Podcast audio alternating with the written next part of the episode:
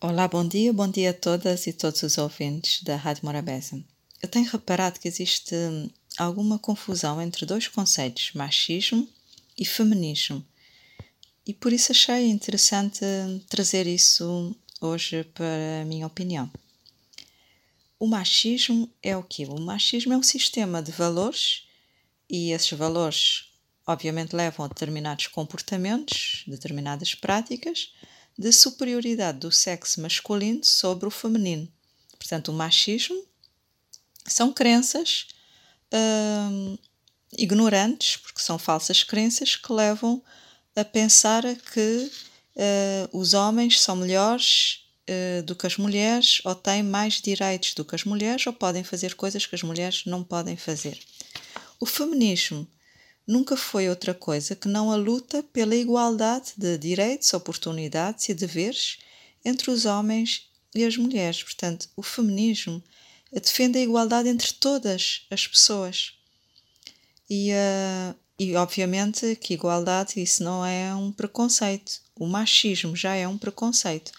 O feminismo não é um grupo de mulheres agressivas, histéricas, uh, malucas, mal amadas que odeiam os homens mas sim um caminho que visa pôr termo à subordinação política, social, económica, sexual, psicológica e até física das mulheres. O feminismo não existiria se não houvesse ao longo da história situações de desigualdade entre os homens e as mulheres, em que há uma, uma supremacia do homem, eh, uma dominância, dominação do homem.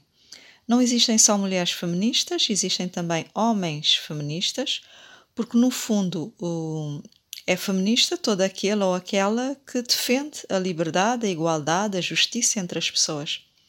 Fará todo o sentido feministas homens e mulheres enquanto houver situações de desigualdade e injustiça provocadas pelo fato de se ser homem ou de se ser mulher. Os movimentos feministas sempre existiram e foram assumindo configurações diferentes consoante as épocas e os desafios que as mulheres tiveram que enfrentar.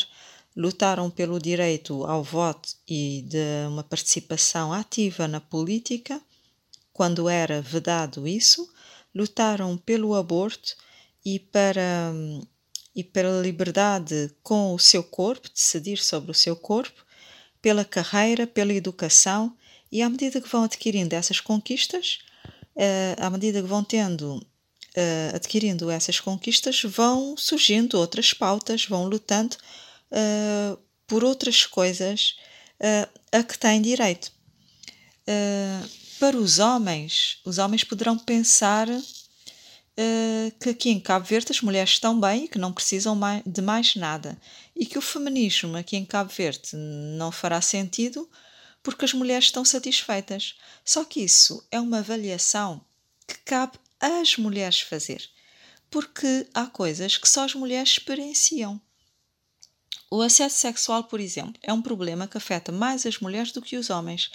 Há mais mulheres vítimas de assédio sexual no trabalho pelos seus superiores hierárquicos que os homens. E o assédio sexual uh, passa-se também fora do, do contexto laboral assédio sexual nas escolas, nas ruas uh, das nossas cidades. Conheço mulheres, por exemplo, que evitam fazer determinados trajetos para não serem assediadas. Muitas evitam frequentar uh, espaços de diversão noturna sozinhas para não serem importunadas por conquistas e receberem propostas de trogloditas. Portanto, se falarmos uh, da cidade, a própria cidade é fálica. A cidade não é pensada nas mulheres porque é perigosa para as mulheres.